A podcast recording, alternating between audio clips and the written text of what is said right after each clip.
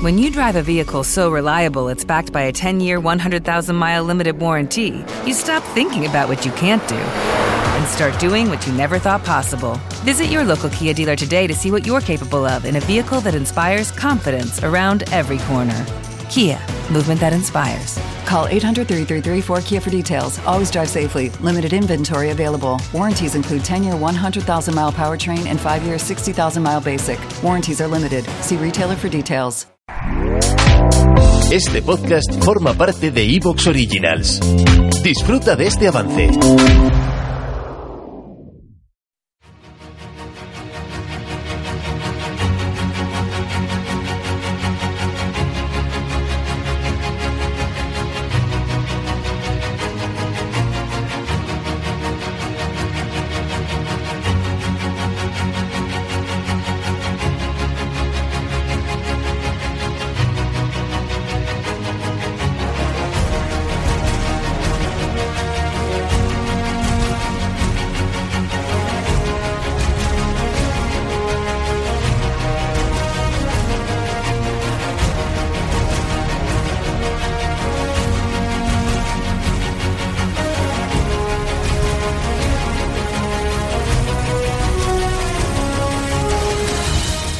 Mariscal Gouvion Saint-Cyr estaba en un aprieto, y la verdad que lo sabía.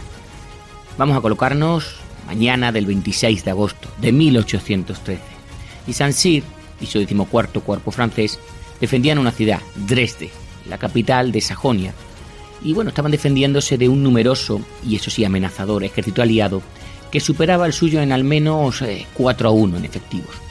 Pero si Saint-Cyr tenía alguna duda sobre su capacidad para defender la ciudad, la verdad que como buen oficial que está al mando se la guardó para sí mismo.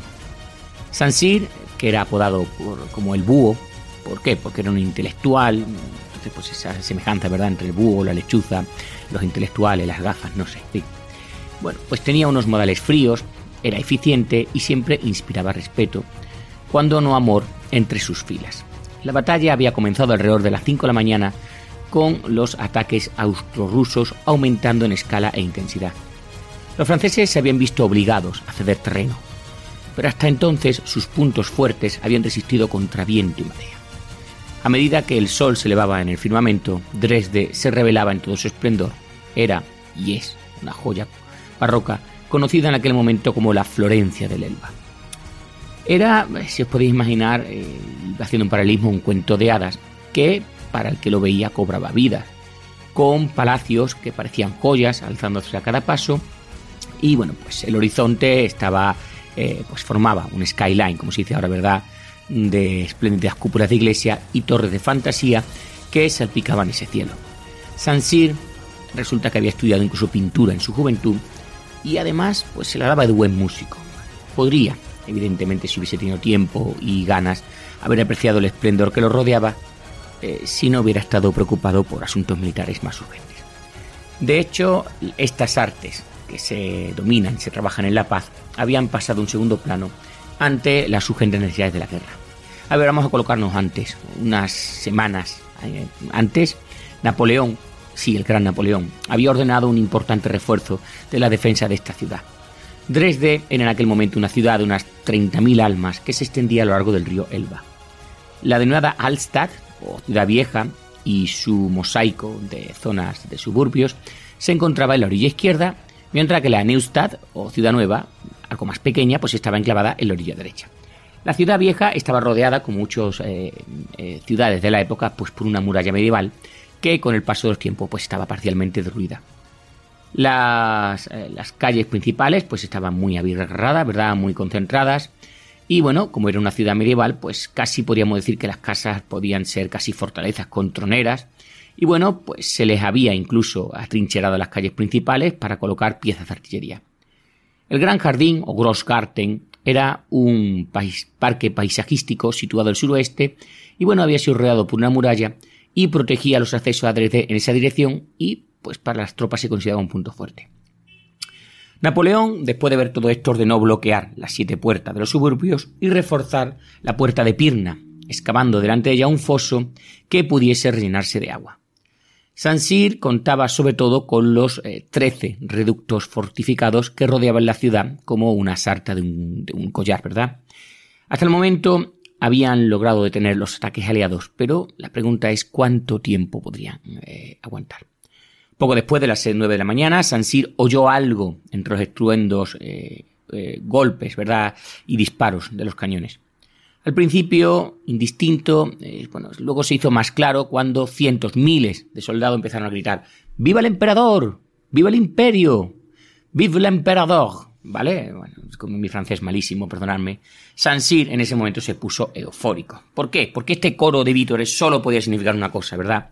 Que Napoleón, el gran Napoleón, había llegado a Dresde. Con la presencia de Napoleón y del emperador, eh, la misma persona, una eh, posible derrota hasta el momento podía convertirse en una victoria. El carisma de Napoleón era tan grande que infundía a todos valor y esperanza, desde Saint-Cyr hasta el soldado raso más humilde. Y claro, evidentemente una nueva confianza había surgido de un triunfo final. Bueno, a ver, un segundito, ya estamos en Dresde, 1813, Saúl, ¿qué nos estás contando? Bueno, sabéis o si no lo digo yo, que la contienda o la lucha o la batalla por Dresde formaba parte de ese último desesperado esfuerzo de Napoleón por apuntalar los restos de su gran imperio, pues que estaba en ruinas, aunque era grande, pero estaba ya tambaleándose. En 1812, os recuerdo, había invadido Rusia con un ejército multinacional de 600.000 hombres. Y la campaña rusa, pues si queremos hacer un paralelismo, se ha desarrollado como una tragedia griega. La arrogancia de Napoleón al entrar condujo al desastre. Napoleón perdió más de 500.000 hombres en esta debacle, así como, y es muy importante, 200.000 caballos de caballería, artillería y transporte. Irónicamente, los hombres podían ser reemplazados, solamente había que esperar una, una quinta más, la quinta del año siguiente, pero los caballos, como ya he leído más de una vez, no. La caballería en todo momento son los ojos y los oídos de un ejército, son las tropas de choque que galopan hacia adelante para asegurar una victoria cuando el enemigo se retira. Y claro, los caballos de batalla no surgen como los soldados, es decir, tú no los formas en dos, tres meses, necesitan más tiempo, necesitan crecer. Y, no tenemos ese tiempo, ni tenemos esa yegua, ni tenemos esos caballos. ¿Vale? Bueno, esta relativa falta de caballería de Napoleón va a tener un gran impacto en la campaña de 1813. Ansiosa por librarse del yugo francés, la nación de Prusia se había unido a Rusia, en lo que se convirtió en el núcleo de la denominada Sexta Coalición contra Francia. En aquellos primeros meses del año 1813, Austria pues permanecía neutral. A pesar de que se habían forjado lazos dinásticos con Napoleón, a ver, la duquesa eh, María Luisa, que era la esposa y emperatriz, era de origen austríaco, digamos que Austria sentía poco amor por este amor, perdona, por este hombre que consideraban un advenedizo, ¿verdad? Un corso advenedizo. Del mismo modo, Viena tampoco sentía mucho afecto, a ver, porque hay que decirlo, por Rusia. Y temía que, el fin de Napoleón, pues, abriese, ¿verdad?, eh, la Europa central a la expansión del zar y su imperio. Por el momento, Viena consideró prudente, pues, lo que se suele hacer en estas situaciones, esperar. Aprovechando, eso sí, el tiempo para desempeñar un papel de, en fin, intermediario, del todo honesto, entre los bandos enfrentados. El jefe de la diplomacia austríaco era el príncipe Clemens von Metternich, que digamos que en aquel momento jugó bien sus cartas, concentrando, concertando, perdona, una entrevista personal con el mismo Napoleón, mientras a su espalda negociaba en secreto con Rusia y Prusia.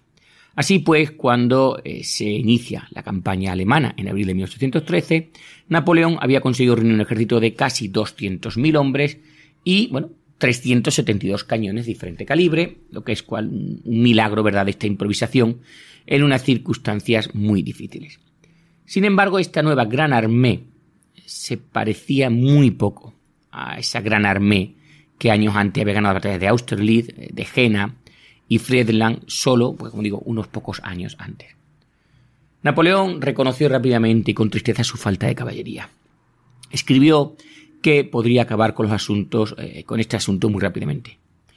Si solo tuviera 15.000 soldados, acabaría más. Pero soy bastante débil en este aspecto. Los problemas del ejército iban más allá. Llevaba tiempo, como he dicho antes, entrenar adecuadamente a la caballería y como he comentado, el tiempo es algo muy escaso. La mayoría de los soldados además eran jóvenes y el 80% ni siquiera había llegado a montar en un caballo.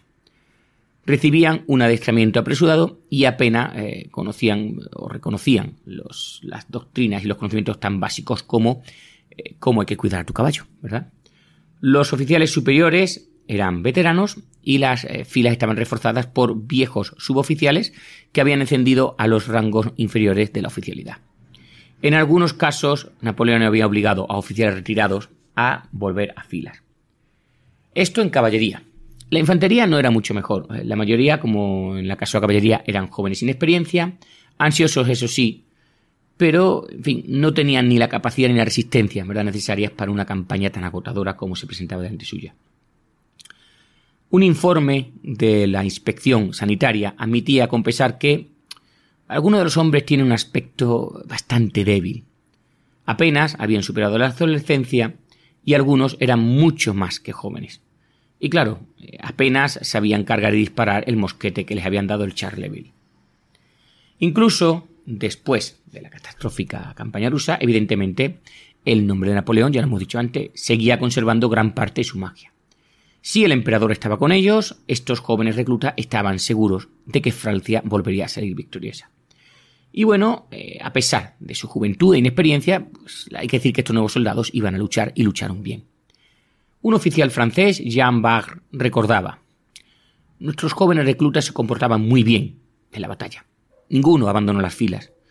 Nuestra compañía, sí, estaba desorganizada y sufrió la pérdida de la mitad de sus sargentos y cabos. Pero siempre confiábamos en la, en la genialidad del emperador. En mayo de 1813, Napoleón ya había ganado dos reñidas batallas en Lutzen y Bautzen, pero la escasez de caballería y el agotamiento absoluto, total de sus jóvenes reclutas impidieron que se convirtieran en lo que se conoce como victorias decisivas. En junio, el emperador tuvo que aceptar un armisticio. Más tarde eh, escribiría que lamentaba esa decisión, calificándola de uno de los peores errores de su carrera. Bueno, esa es invadir la península ibérica, ya te digo yo a ti. En aquel momento había buenas razones para buscar un respiro, es decir, para aceptar el armisticio. Los franceses habían perdido, un, sufrido más bien la pérdida de 25.000 hombres desde el inicio de la campaña. Aún más significativo, otros 90.000 ¿Te está gustando lo que escuchas? Este podcast forma parte de Evox Originals y puedes escucharlo completo y gratis desde la aplicación de Evox. Instálala desde tu store y suscríbete a él para no perderte ningún episodio.